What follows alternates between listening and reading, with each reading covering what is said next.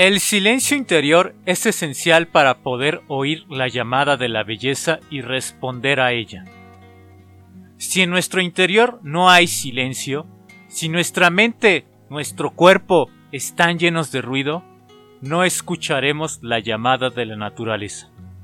Palabras de Thich Nhat Hanh, monje budista vietnamita, activista, quien fuera nominado al Premio Nobel de la Paz hace ya más de una década. Bienvenidos a su podcast Explorando la Conciencia. Yo soy Israel Aramburu, su anfitrión, y hoy, como escuchan en esta introducción, hablaremos del silencio. El silencio puede verse desde diferentes perspectivas, desde diferentes ángulos.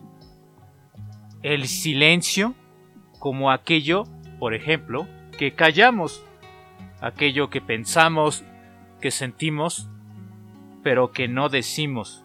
Y no lo decimos por no herir a otros o por no herir susceptibilidades. O bien por no entrar en conflictos. A veces, saber callar, en este sentido en el que estamos hablando, es importante. Saber distinguir entre las cosas que es mejor no decir, y no para precisamente evitar problemas, sino porque en el contexto en el que se presenta es inútil hablar, será quizá lo, lo más prudente en ciertos contextos. Pero hay otras cosas, otras verdades, hechos o sucesos que es necesario exponer, porque se trata de nuestra integridad y de nuestra dignidad humana. Aquí hay que romper el silencio. Es necesario hacerlo.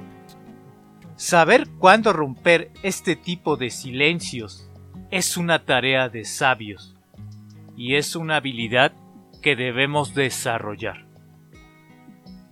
Pero para este episodio, en lo que quiero enfocarme es en otro tipo de silencios en otro tipo de aspectos que exploraremos.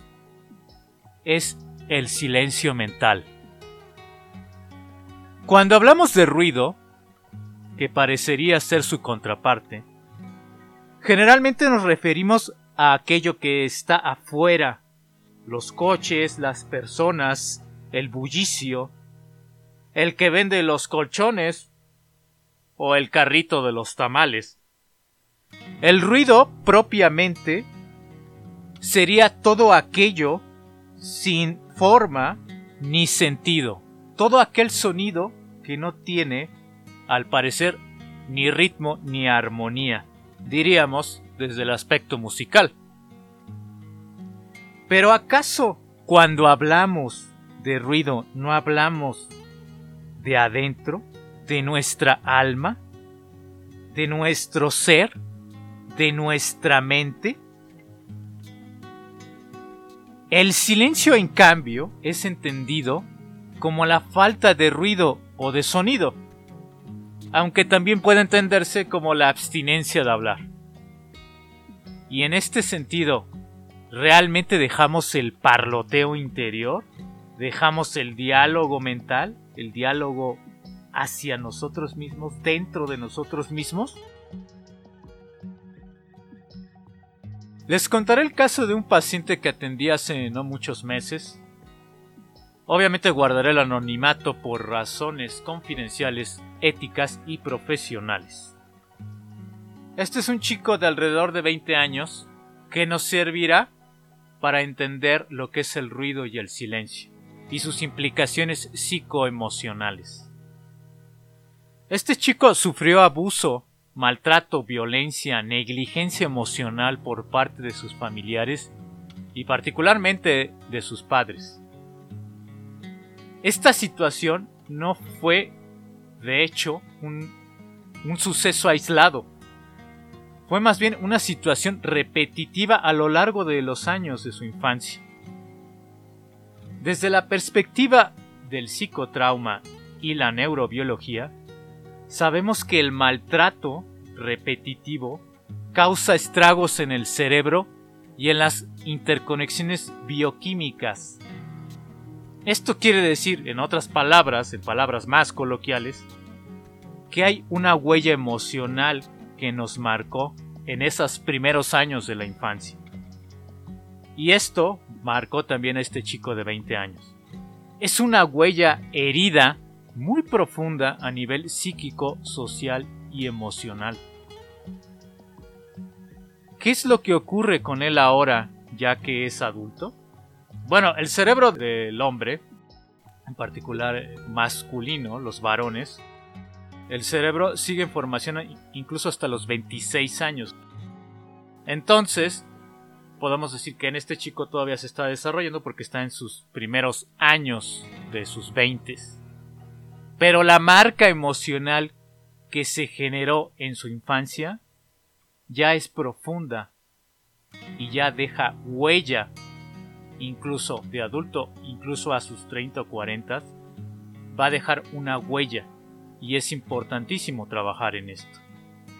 No desaparece esta huella emocional con guardar silencio y, y no hablar del pasado como si nada hubiera pasado. Para este chico quedarse en silencio significa que los ruidos de sus heridas emocionales de su infancia y del maltrato van a cobrar voz y van a gritar una y otra vez. Este chico narraba durante las sesiones de consulta que evitaba a toda costa el silencio. Cualquier tipo de silencio lo evitaba. Prendía la televisión, prendía el Netflix, ponía música, eh, estaba con su celular, se distraía de cualquier forma. Y aunque esto parecía ayudarle, lo cierto es que su ruido interior seguía muy vivo, solo buscando el momento perfecto para aparecer desde el silencio o en el silencio. ¿Y cómo se manifiesta? ¿Cómo podemos observarlo? Pues en su ansiedad, en sus ataques de ira, en la taquicardia, en su sudoración, en su incapacidad para estar con él mismo en sus diálogos que tiene con él mismo, en cómo se ataca él mismo, en cómo se hiere él mismo, porque este chico se autolesionaba, inclusive tenía lapsos de amnesia, y esta era una manera en que su cerebro lo protegía del daño que se causaba físicamente, luego no recordaba lo que había hecho. Y se agredía tanto emocionalmente como físicamente. Para él el silencio era totalmente insoportable no significaba, en su caso al menos, tan solo un aburrimiento.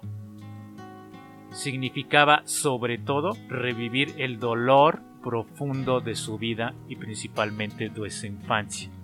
Quedarse con esos fantasmas, con esos demonios, con esas sombras que lo dañaron. Por eso es que evitaba el silencio a toda costa. Pero ¿y esto ¿Este tipo de situaciones no nos pasa también a nosotros? ¿Ya de adultos? El silencio es un acallar la mente y los significados. Es quedarse ante la nada, ante el vacío. Y eso produce angustia, desesperación, desesperanza. Por eso acallar la mente puede ser un lugar temido que evitamos a toda costa. Si no estamos preparados y abiertos, ni hemos sanado al menos algunas heridas importantes, significativas de, nuestra infancia, será un lugar non grato.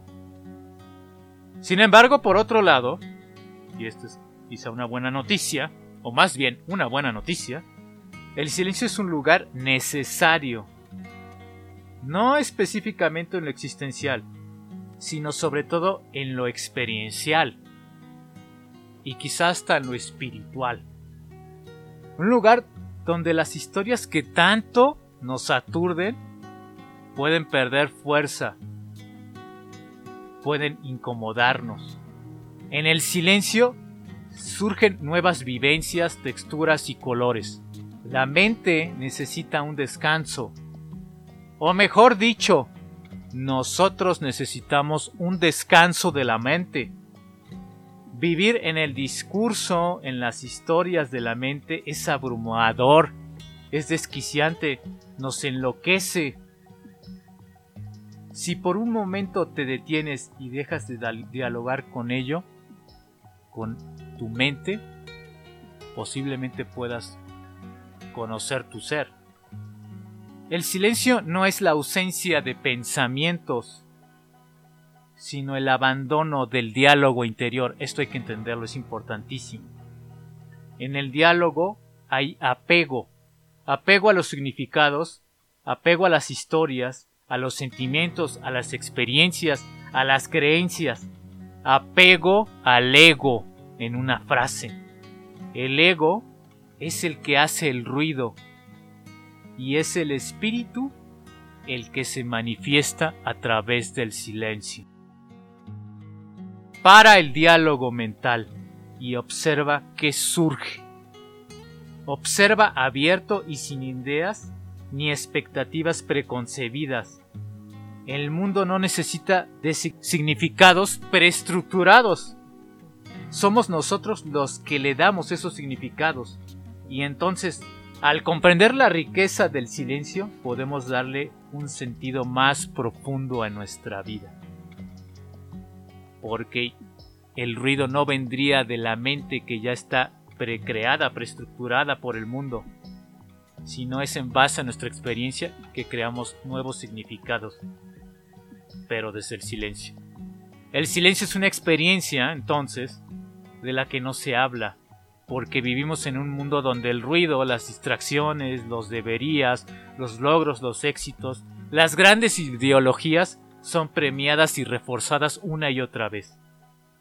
Pero el silencio, o más bien, pero solo desde el silencio podemos comprender la esencia de la vida y de la impermanencia de la existencia. Bueno, Vámonos a los acostumbrados Tips, que ya saben, los Tips no son tips ni recetas de cocina que vamos a poner en práctica como si fuera un manual. Los Tips son reflexiones profundas que nos invitan sí a la acción, pero nos invitan también a ponernos en contacto con la conciencia, con aperturar nuestras perspectivas del mundo, de nuestra vida, de nuestras relaciones. Los conscientips son 1. Está ahí presente, allí donde estás, en el silencio. Respira profundo. Observa tu respiración. Siéntela. Su ritmo, su sensación, su temperatura, cómo se siente la respiración en tu cuerpo. Ahora quédate allí. Observa qué surge.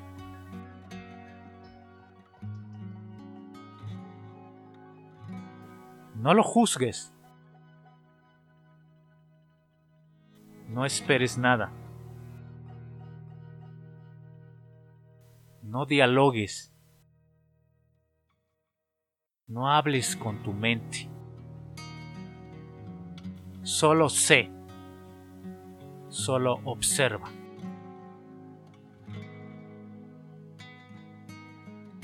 Conscient tip número 2. Escribe en una hoja todo aquello que te pone ansioso, estresado, fatigado, harto, desanimado, frustrado, iracundo.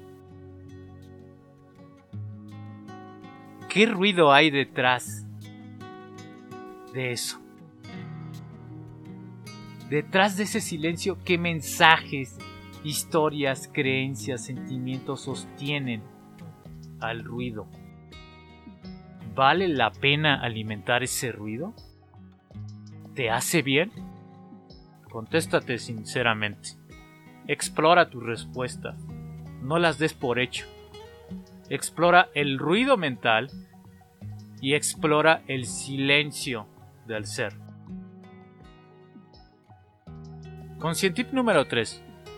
Este ejercicio estos tres ejercicios tienen como fin identificar el ruido interno y observar gradualmente el silencio. Date espacios para estar en total silencio, sin dialogar, observando tu respiración, observando lo que surge, observando el mundo.